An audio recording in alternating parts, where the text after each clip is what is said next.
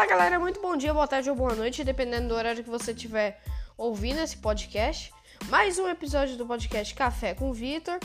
Eu tô muito feliz que chegamos na segunda temporada, finalmente a segunda temporada do podcast, depois de praticamente um mês, um mês sem falar nada, tá bom? E bom, nessa segunda temporada nós temos novidades, porque nessa temporada a gente fez enquete no Instagram e no Facebook é, sobre o tema companhias aéreas nacionais. Fizemos essa enquete lá e muita gente votou a favor. Foram cerca de 50 votos a favor em cada página, né? Cada, no Facebook e no Instagram. Foram poucos votos contra, tá bom? Então hoje a gente vai começar essa série sobre companhias aéreas brasileiras, né, nacionais. Talvez depois eu invente de fazer de companhias aéreas internacionais, né, de fora do Brasil. Mas isso será só lá para frente, tá bom? E hoje, como não podemos esquecer das companhias aéreas nacionais brasileiras, Varig, VASP, Transbrasil, Cruzeiro do Sul, a Paner, a Real, né? Tantas companhias aéreas icônicas que hoje não existem mais. Hoje a gente vai começar com a primeira companhia aérea brasileira, que no início tinha o nome Condor Syndicate, fundado por alemães, tá? Quem entende de um pouco de aviação já sabe de qual empresa que eu tô falando. Não é a Varig, não. Porque mesmo que a Varig tenha tido relação no início com o Condor Syndicate, o Condor Syndicate foi o início da Serviços Aéreos Cruzeiro do Sul SA. Tá bom? Então, no dia 1 de dezembro de 1927, em substituição ao Condor Syndicate, foi fundado no Brasil o Sindicato Condor Limitada. No dia 15 de julho de 1928 foi inaugurada a linha Salvador Belmonte com escala em Ilhéus e uma com frequência semanal e no dia 2 de setembro começaram os voos para Valença e Santarém, cidades situadas entre Salvador e Ilhéus. Só deixa eu dar uma notinha de rodapé aqui. O Condor Syndicate operava já antes, um, pouco antes aqui no Brasil, tá? Então, isso daqui um depois.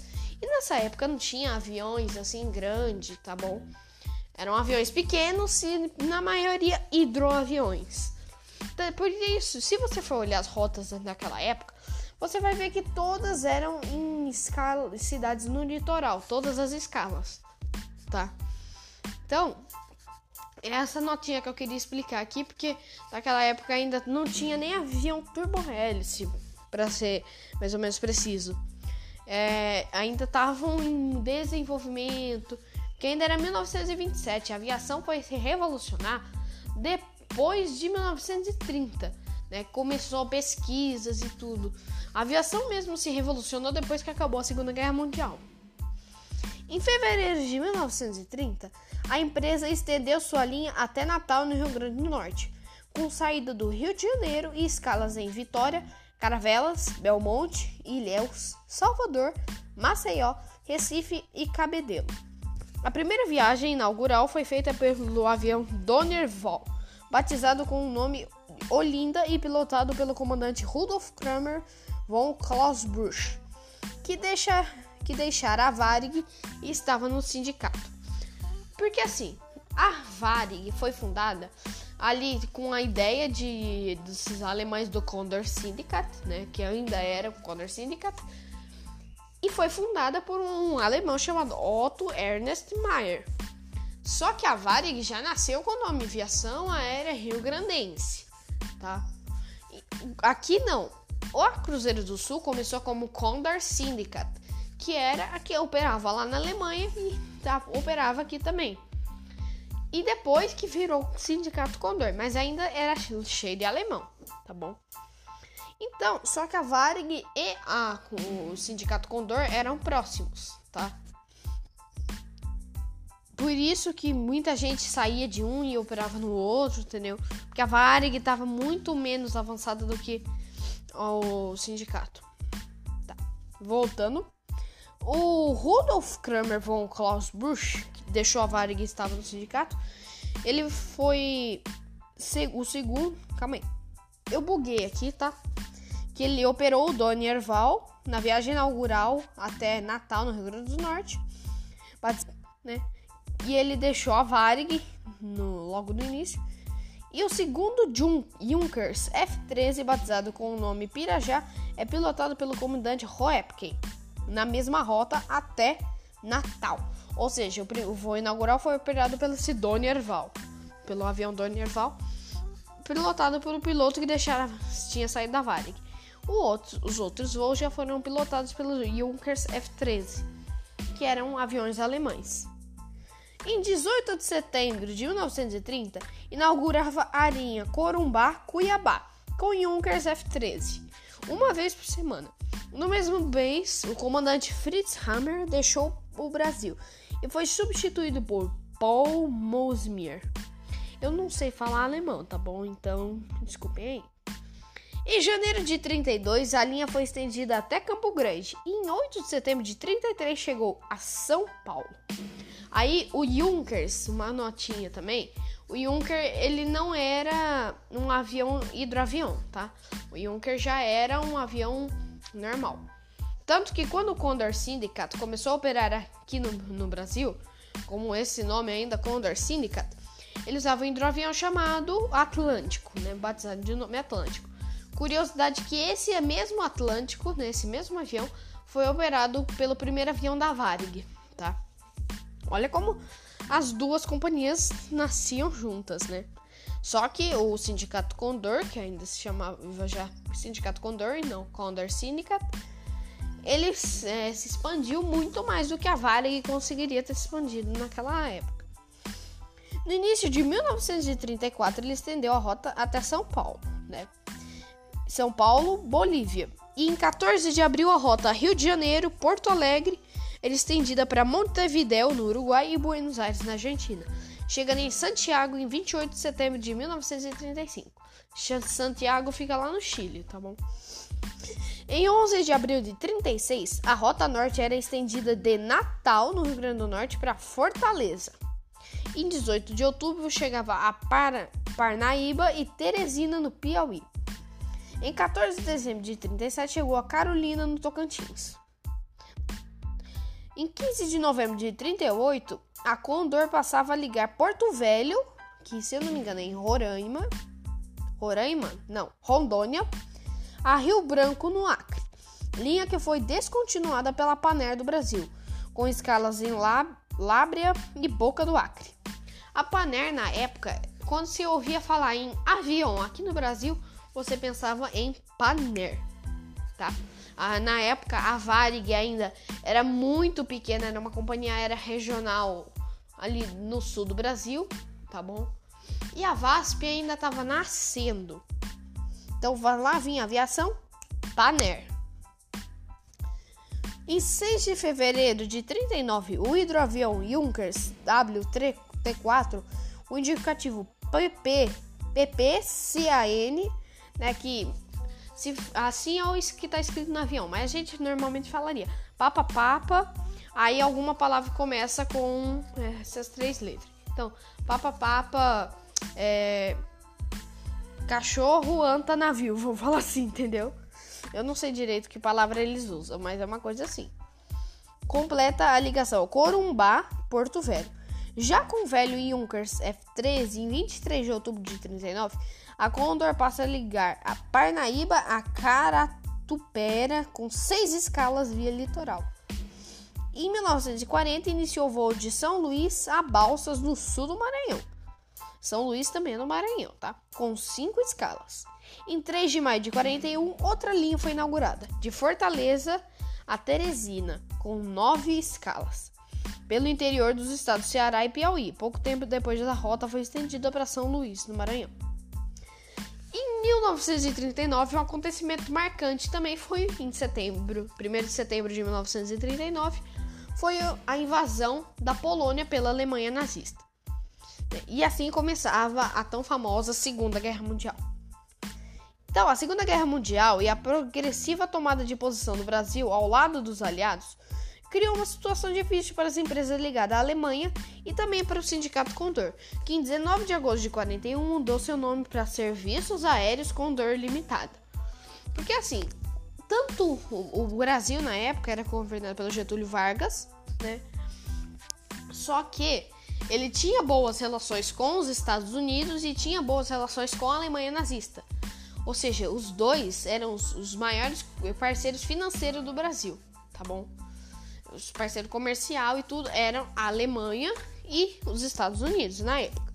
Só que mesmo com tudo isso, o Brasil acabava indo mais pro lado dos aliados, né, pro lado dos Estados Unidos.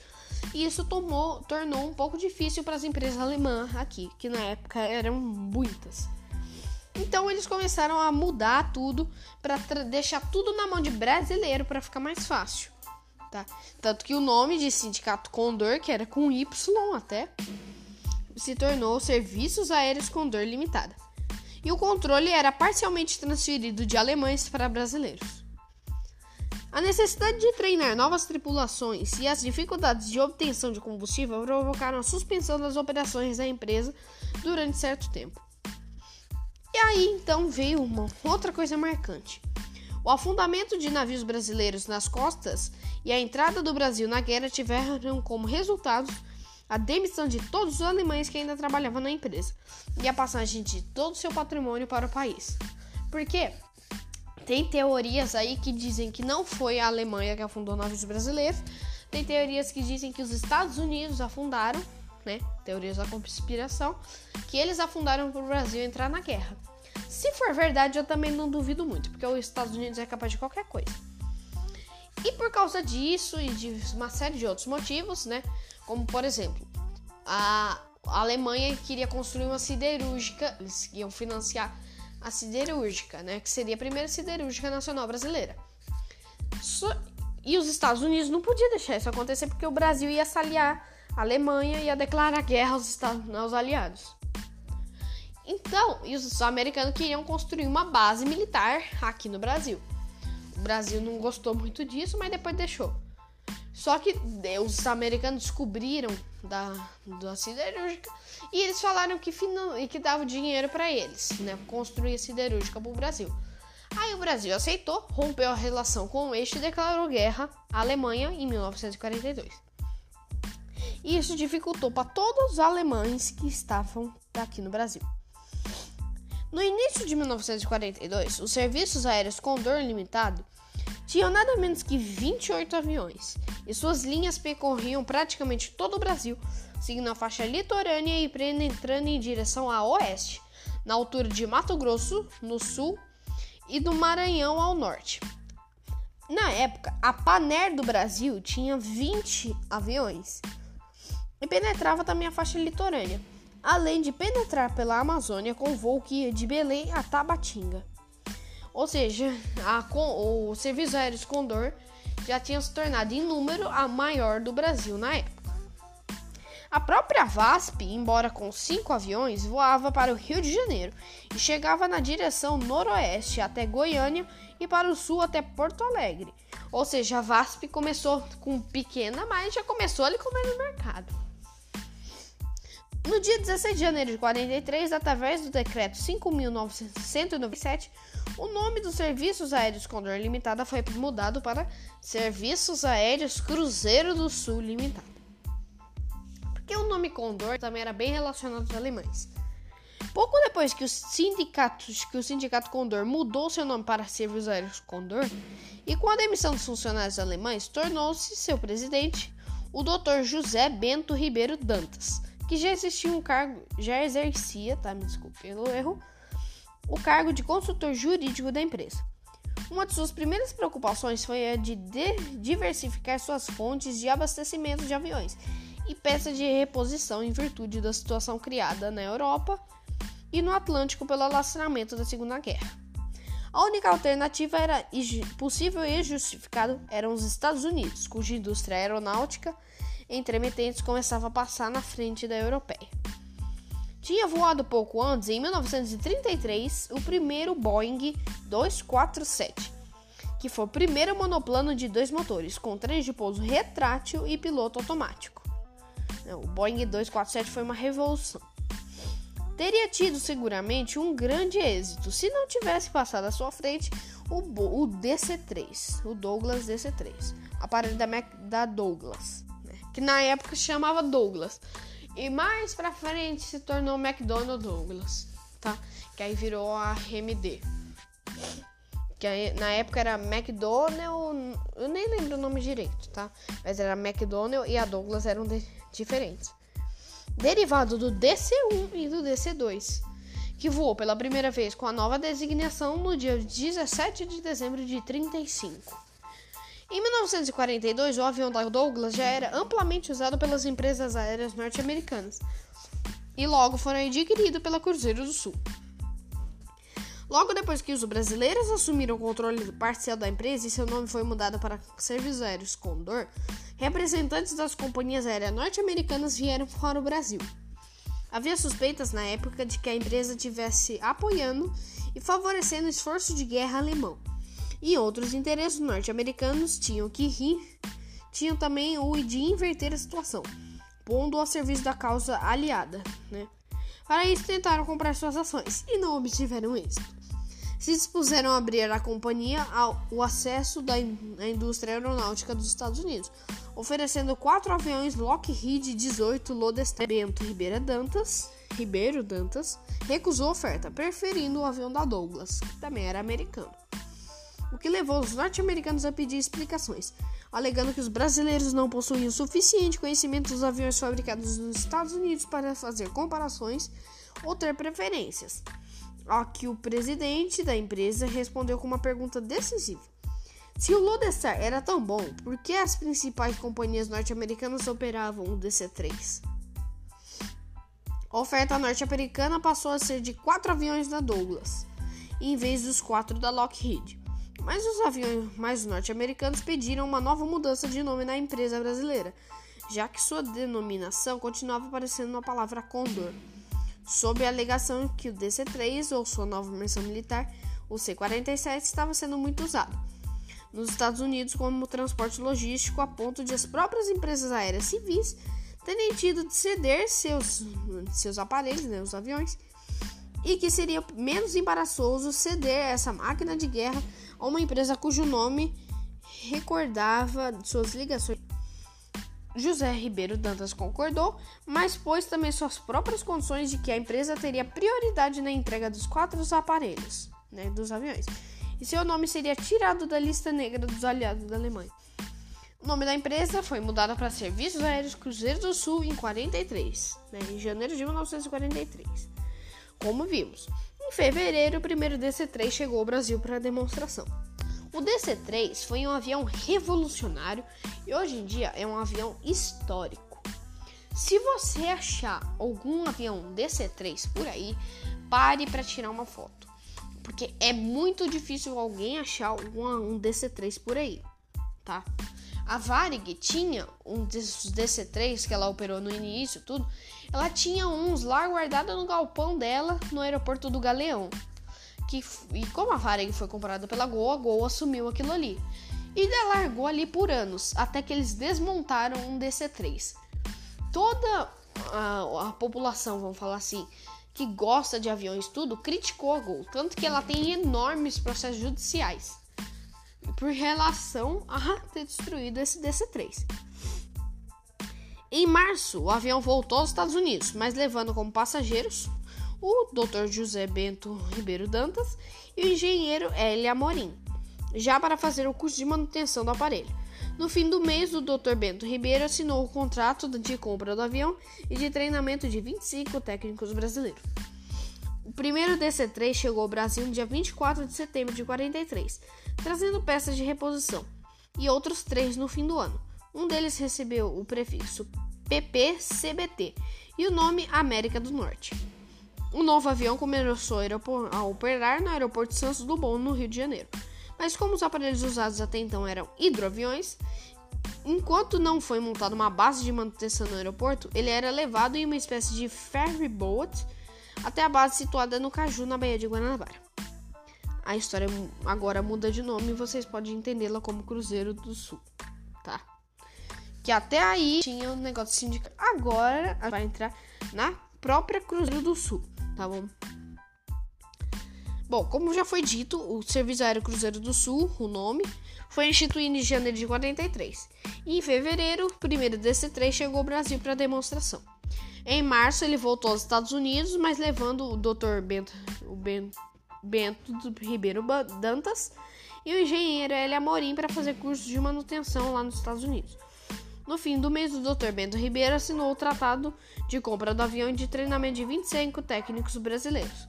Gente, desculpa pelo cachorro aqui, mas vai fazer o que? Eles querem participar do podcast também.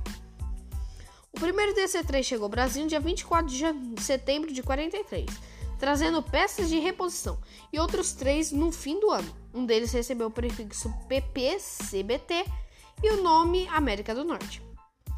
E como a gente já viu, ele era transportado numa espécie de ferry boat lá na Baía de Guanabara, no Rio de Janeiro.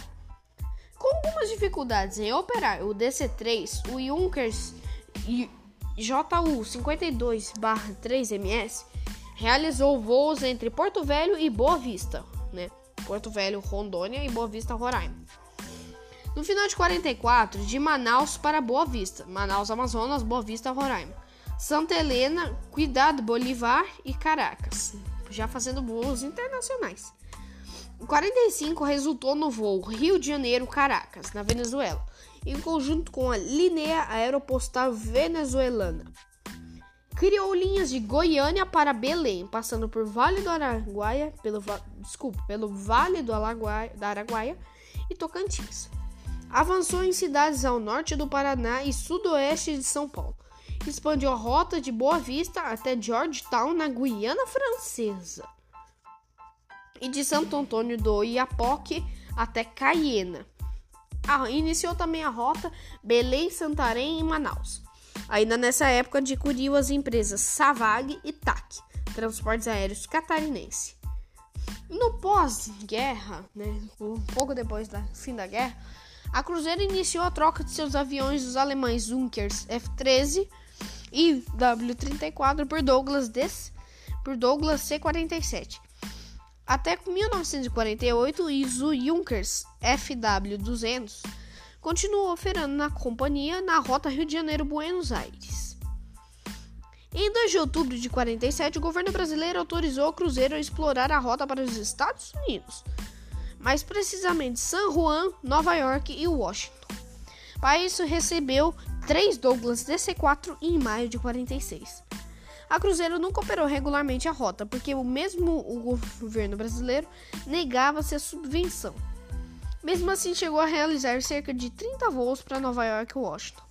Diante desse motivo, em 49, a Cruzeiro vendeu os DC-4 e adquiriu o novo Converse CV-340, já empregado por muitas companhias aéreas norte-americanas, transportando 40 passageiros. Incrível que hoje em dia os aviões transportam cento e poucos passageiros, né? Em 52, em maio de 52, o governo brasileiro repassou a autorização da rota Brasil-Estados Unidos para a Varig. Fora das rotas internacionais de longo alcance, a Cruzeiro empregou os Convair em rotas domésticas. O primeiro Convair CV340 chegou em 18 de março de 54. Em 58, comprou oito bimotores Fairchild C-82 cargueiro. Em janeiro de 63, chegava o revolucionário Caravelle, de uma encomenda de quatro aeronaves. Com a falência da Paner, a Cruzeiro passou a oferecer mais três Caravelles, Caravelles, ex-Paner e cinco Catalina. A Paner, ela fala que foi falida, mas de certa forma não foi, tá? Porque em 63 também teve o golpe militar e tudo, né? Isso foi em março o golpe, mas os militares já estavam dando jeito antes. A Paner eu vou explicar mais sobre o que aconteceu com ela no episódio que vai para ela, mas basicamente os militares não gostavam dos dirigentes da Paner, decretaram ela falida, né? Decretaram ela falida, mas ela não tinha. Transferiram as rotas internacionais para Varig e as rotas comerciais para Cruzeiro, tá bom? As rotas domésticas aqui dentro do Brasil. É, e a Paner foi, foi decretada falida, mas hoje em dia ela existe. Claro que não voando com os aviões, mas é uma série de advogados resolvendo os abacaxis jurídicos gerados pela suposta falência da Paner, tá bom? É, então, aí a Paner faliu e veio os aviões para Cruzeiro, tá bom? Tanto que a Varig nessa época ela tava com a enorme. Por quê? Porque ela tinha já comprado o consórcio real em tamanho, era o maior do Brasil, e agora tinha é, pego muita coisa da Paner. Né? E a Real, no início, foi um péssimo, investi um péssimo investimento, mas depois se tornou bom. Tanto que, por causa da compra da Real, vieram os famosos Lockheed L-188 Electra, né? que operaram na ponte aérea Rio-São Paulo. Em 63 chegou os Caravelli, né? Em 68 a empresa encomendou quatro Boeing 727-100, que iniciaram a operação em 3 de janeiro de 1970, na rota Rio, Brasília e Rio, Buenos Aires. Em grave crise financeira em 74, a Cruzeiro quase foi vendida a Transbrasil, mas o plano de aquisição foi vetado pelo governo federal em março de 75. Em janeiro de 75, a Cruzeiro passou a operar o Boeing 737-200, o famoso Breguinha, tá? Que também foi um avião muito famoso e ficou clássico. Era esse avião era a cara da VASP. O mesmo ano que a Varig passou a controlar a companhia, ou seja, nesse mesmo ano de 75, a Varig começou a operar a Cruzeiro do Sul. Porque a, Cruzeiro foi comprada pela Fundação Rubem Berta, que era dona da Varig. Então a Varig e a Cruzeiro começaram a, agora sim a andar juntos. Em 22 de maio de 75, né, começou a operar. Em 10 de março de 79, a Cruzeiro encomendou dois Airbus A300B4, que foram entregues em julho de junho de 80. Eles entraram em operação em 1 de julho, na rota Rio de Janeiro, São Paulo, Buenos Aires. Com o indicativo Papa Papa CLA, né? Papa Papa. É... Ah, eu não vou ficar falando, né? PPCLA e PPCLB. Em 14 de junho de 83, passou a operar de Manaus para Port of Spain e Bridgeton, voos internacionais. Em 85, transportou 2,272 milhões de passageiros, com 63,9% de aproveitamento em suas 14 aeronaves. Em 86, esse número subiu para 2.582.743 passageiros nas linhas domésticas. Em 86, a frota estava composta por 2 A300 Airbus A300 B4, 6 727 100 e 6 Boeing 737-200, né? Todo avião que você vê, 727, 737, é tudo Boeing, tá? Com 76% de aproveitamento dos voos domésticos e 71 tinham algumas, mas não era tanto quanto a, a Varig?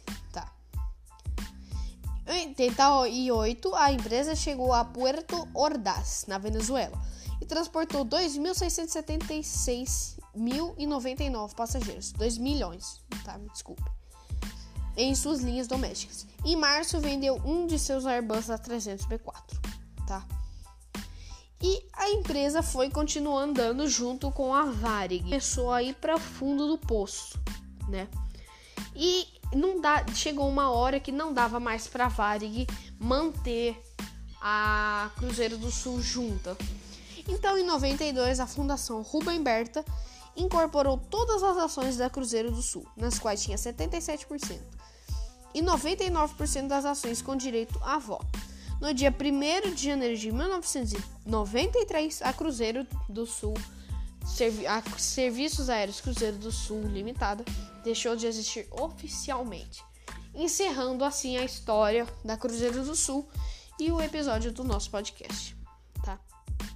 É, esse podcast acho que já tá com quase meia hora de comprimento, tá bom, pessoal? Então a gente já vai encerrando por aqui. A Cruzeiro foi a primeira companhia aérea brasileira, tá? E um fato bem interessante que eu esqueci de citar foi a ponte aérea Rio-São Paulo, tá? Mas assim, a Cruzeiro do Sul, uma companhia aérea muito icônica, tá? Muita gente voou nela E a pintura dela era toda reconhecida aqui no, no Brasil. Então, foi uma companhia aérea muito boa, tá? É, um fato de ficar aquecendo de comentar foi da Ponte Aérea Rio São Paulo, né? A Ponte Aérea Rio São Paulo, né, ela foi originalmente um acordo firmado entre as principais companhias aéreas brasileiras, que era, se eu não me engano, a Cruzeiro do Sul, a VASP e a Varig, que ofereciam várias frequências diárias entre os aeroportos Santos Dumont e Congonhas em São Paulo, né? Santos Dumont no Rio de Janeiro.